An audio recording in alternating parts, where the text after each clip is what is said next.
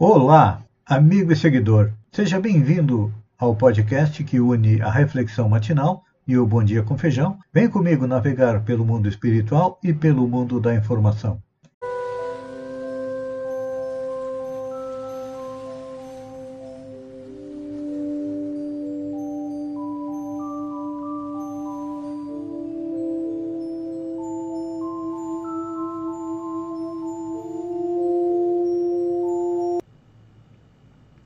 Olá, amigo e seguidor. Seja bem-vindo à nossa live da Reflexão Matinal, onde eu e você vamos em direção ao nosso coração para lá, como jardineiros espirituais, elevar templos às nossas virtudes, ou seja, fazer com que nossas virtudes e qualidades cresçam, floresçam e frutifiquem.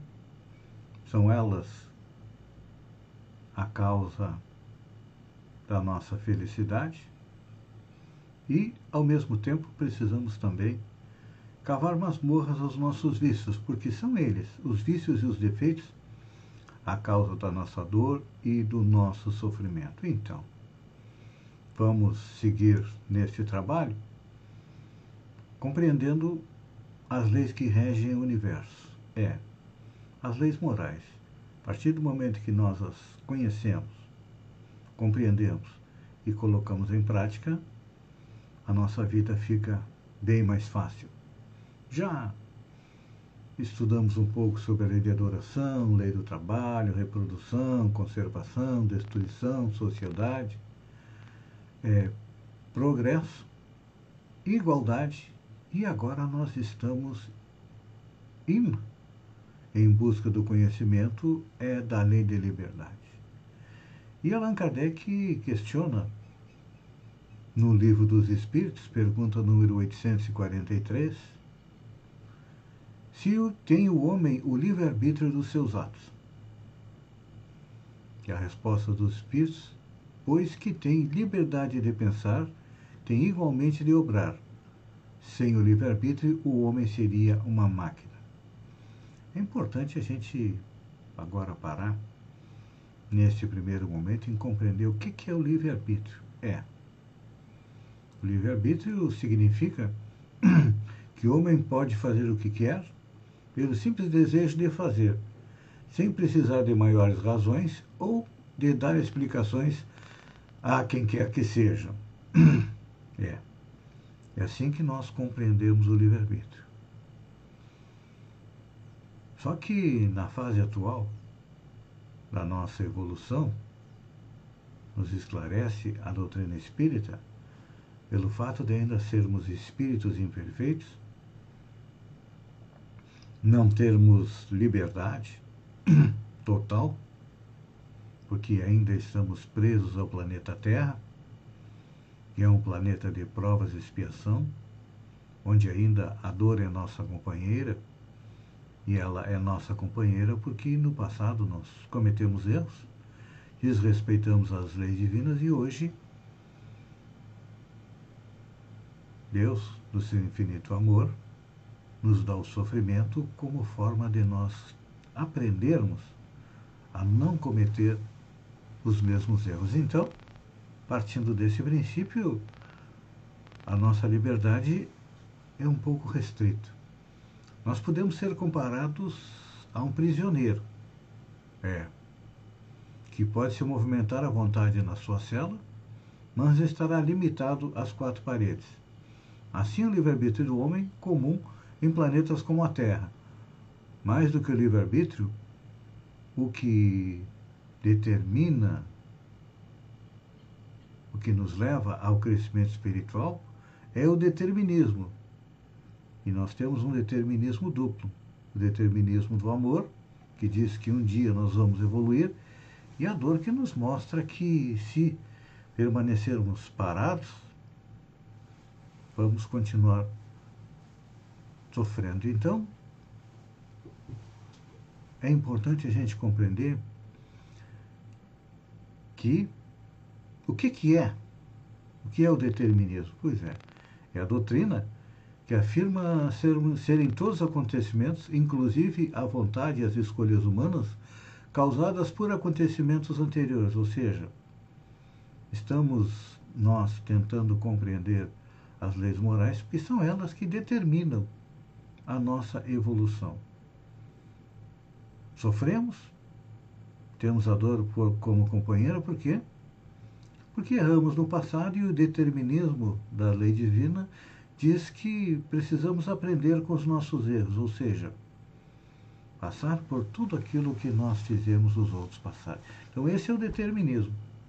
Nos reinos inferiores, no reino mineral, no reino vegetal e no reino animal, o princípio espiritual ele evolui através do determinismo da lei de progresso. Quando chegamos no reino nominal, nós é, adquirimos o livre-arbítrio, ou seja, a capacidade de tomar decisões. Só que esse livre-arbítrio ele vai crescendo dentro de nós pouco a pouco. Lá no Homem das Cavernas, iniciava o livre-arbítrio, mas tinha um determinismo que ele precisava é, se alimentar, se proteger dos inimigos, se proteger do frio, da chuva. E o determinismo fazia com que ele agisse. Os animais, quando têm fome, o determinismo faz com que eles se alimentem. Se ele não tem fome, ele não vai atrás eh, destruir um outro animal ou uma planta para se alimentar. Não. Esse é o determinismo da lei divina. E nós ainda temos muito dele ainda dentro de nós. Então, precisamos é compreender um pouco mais que a lei de liberdade ela está condicionada ao quê? A capacidade de cada indivíduo. A liberdade, ela nos pede o quê? Responsabilidade. E à medida que nós vamos adquirindo mais conhecimento, mais amor, mais sabedoria, nós vamos utilizando é, corretamente a nossa lei de liberdade e o nosso livre-arbítrio. E faz com que sejamos mais calmos no falar, mais tranquilos no pensar e também nos exprimir. Muitas vezes as pessoas jogam tudo que tem de ruim dentro delas, todo, todos os seus sentimentos negativos, seu ódio, sua inveja, seu ciúme, a sua agressividade ao se relacionar com as pessoas. Nós não vemos, hoje em dia, é, o nome é o haters, aquelas pessoas que só querem destruir, que só querem denegrir nas redes sociais. É que, claro, essas pessoas dentro do seu coração já têm algumas virtudes, mas ainda são pequenas, são fracas em relação a seus vícios e seus defeitos. Nós sabemos que os dois maiores é, vícios e defeitos do ser humano são o orgulho e o egoísmo, que nos faz pensar somente em nós do que nos outros. É o que nós vemos na nossa, no nosso mundo atual. As pessoas, os nossos políticos, só pensam neles. Em ter verbas para distribuir, para ganhar uma, uma comissão para poder se reeleger, em utilizar o pouco dinheiro público que falta para muitas pessoas para financiar uma eleição, e assim nós vamos vendo. Tem direito a 40, 50 empregados, tem uma série de benesses, enfim, tudo para eles, enquanto que o povo, a população, passa fome. Só que vai chegar um dia em que eles vão ter que se enquadrar perante as leis divinas, e aí, quem veio rico vai vir pobre, quem tinha uma vida baseada na corrupção vai vir passando muita dificuldade. Então, pense nisso, amigo seguidor. Enquanto eu agradeço a você por ter estado comigo durante esses minutos, fiquem com Deus e até amanhã no alvorecer com mais uma reflexão matinal. Um beijo no coração e até lá então.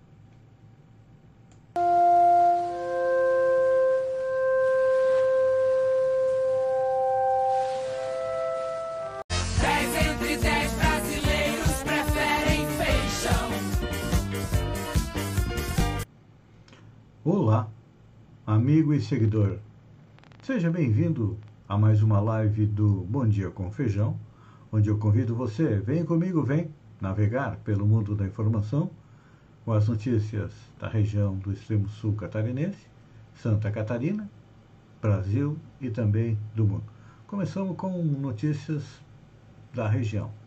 Uma notícia boa para os bombeiros de Sombrio. A Câmara de Vereadores de Santa Rosa do Sul autorizou o prefeito Almildes da Rosa a adquirir uniformes para o Corpo de Bombeiros Militares de Sombrio no valor de até 26 mil reais. Isso é muito bom. Covid em setembro. Pelos relatórios emitidos diariamente pela AMESC, se percebe que o número de hospitalizados na região gira em torno de 5 pessoas. Os casos ativos subiram 20%, de 88 para 111, de acordo com o último boletim, e a grande maioria está em recuperação domiciliar. São 100 pessoas. O número de óbitos diminuiu bastante, foram é, 7 óbitos num período de 22 dias, e percebe-se que a vacinação está surtindo efeito, mas a região ainda continua em estado grave, de acordo com o mapa de risco da Covid, que foi divulgado no sábado, dia 18. Uma informação interessante, né? É, que tem que ser levada em conta. O ministro da Saúde, Queiroga, foi diagnosticado e vai ficar em quarentena nos Estados Unidos por 14 dias e ele já havia tomado as duas doses da vacina. Isso significa que a vacina não imuniza 100%. Quanto mais idoso é, menos ela imuniza. Então, isso significa que temos que manter todos os protocolos da saúde. E falando em saúde, é importante a gente lembrar que a taxa de transmissão da Covid no Brasil, de acordo com o Imperial College de Londres, é, subiu para 1,03, ou seja, cada 100 pessoas transmitem a doença para 103 pessoas. E quando esse índice está acima do 1, significa que a Covid está sem controle. Nós estamos vendo. Realmente o número de mortes está começando a aumentar lentamente. Significa, mais uma vez vou repetir, temos que manter é, todos os protocolos. E olha só, quem não se vacina acaba retornando à pátria espiritual. Aconteceu em São João do Sul. Irmãos que recusaram a vacina morreram em intervalo de oito dias. Três irmãos morreram de Covid-19 em intervalo de oito dias em São João do Sul. Segundo a prefeitura do município, o trio não aceitou ser vacinado contra o coronavírus. Os familiares que também tinham negado a imunização procuraram o posto de saúde para tomar a vacina após as mortes. As mulheres eram duas, uma de 53 e outra de 51 anos, e um homem de 48. Eles trabalhavam como agricultores. Como a vacinação para a faixa etária criada em junho no estado, o trio poderia estar completamente imunizado quando contraiu é, a doença. É. Mais um exemplo de pessoas que acham que a vacina não funciona, que não querem se vacinar. E o que, que acontece? Acaba retornando é, à pátria espiritual. Olha só, um porco foi salvo é, na rifa lá da fazendinha de Nova Veneza. Pois é, um empresário, é o biomédico Guilherme Tavares, que ganhou um porco na rifa da fazendinha, que foi sorteado na escola de Nova Veneza na segunda-feira, e que arrecadou quase 100 mil reais, ele está procurando alguém para cuidar do porco porque ele é vegetariano. Pelo menos, temporariamente, o porco está salvo. Não, não sabemos até quando. Voltando para a realidade, Banco Central sobe o juro pela quinta vez e vai a 6,25% ao ano, o maior nível em dois anos. O Copom, Comitê de Política Monetária do Banco Central, decidiu nesta quarta-feira, por unanimidade, subir a taxa básica de juros da economia em um ponto percentual de 5,25% para 6,25% o maior patamar desde julho de 2019, quando a Selic estava em 6,5%. A decisão do Banco Central considerou a necessidade de segurar a alta de preços. O IPCA, a inflação oficial do país, acumulou 6,60, desculpem, 9,68% em 12 meses, até agosto. Está muito acima da meta, que é de 3,75%. É, e estima-se, o Banco Central já sinalizou que na próxima reunião do Copom, daqui a 45 dias, vai subir mais um ponto percentual a taxa de juros. E a inflação que está descontrolada e fica fazendo com que suba a taxa de juros, a taxa, a taxa de juros faz com que suba a inflação e nós estamos aí num círculo vicioso. Quando é que vai terminar isso? Não sei. Sinceramente, é, não sei. Eu prevejo um 2022 com muita dificuldade é, para todos nós. Prevent Senior omitiu Covid em caso de morte do médico Anthony Wong e também da mãe de Luciano Hang. A Prevent Júnior omitiu no atestado de óbito que o médico Anthony Wang, Wong, morto em 15 de janeiro deste ano em São Paulo, faleceu em decorrência da Covid. Ela também não informou no documento de Regina Hang, de 82 anos, mãe do empresário Luciano Hang, dono da van, que morreu no dia 4 de fevereiro após complicações do coronavírus. Gente, eles estavam simplesmente fazendo testes nas pessoas, como aconteceu nos campos de concentração nazista, usando tudo que remédio que eles achavam que podiam usar, até ozonioterapia, que é a colocação de ozônio pelo reto, que a gente sabe que não funciona, é, foi utilizado tanto na mãe do Luciano Hag quanto do, do Dr. Wong. Um plano de saúde como esse tinha que ser é, fechado. Mães reclamam de vandalismo em escola dos Estados Unidos. Após desafio do TikTok, rede social bloqueia é, vídeos. Nas redes sociais, mães de alunos norte-americanos demonstraram preocupação diante de um novo desafio, ou trend, do TikTok. Vídeos que estimulam crianças e jovens a depredar escola onde estudam. Principalmente nos Estados Unidos, os adolescentes são investigados a compartilhar imagens que mostram que eles mesmos destruindo banheiro, roubando itens como sabonete, frascos de álcool gel, computadores e portas. Para solucionar o problema, a rede social afirmou que bloqueou todos os conteúdos relacionados ao desafio, porque não permite materiais que promovam atividades criminosas. Ah, e tem que dar um castigo para esse povinho também, né? É. Realmente é verdade. Amigo e seguidor, última notícia. São Paulo é escolhida como a 31ª melhor cidade do mundo em 2021 por revista inglesa. Uma cidade em estado constante de fluxo e uma das mais dinâmicas do mundo. Que apesar da pandemia, as mudanças não param. Grafites gigantes aparecem é, nos prédios, novos espaços para o trabalho criativo surgem. E segundo a revista Time Out, de origem inglesa, é, São Paulo está na 31ª colocação. Depois é a primeira cidade da América do Sul. Depois aparecem é Buenos Aires na 35ª colocação. A melhor cidade, segundo a revista, é São Francisco. Vamos falar no top 10, nos 10 mais. Depois vem Amsterdã, Manchester, Copenhague, Nova York, Montreal, Praga, Tel Aviv, Porto e Tóquio.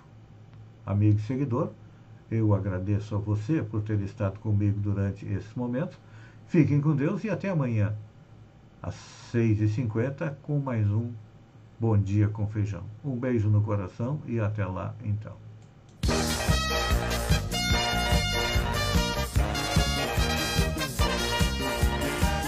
La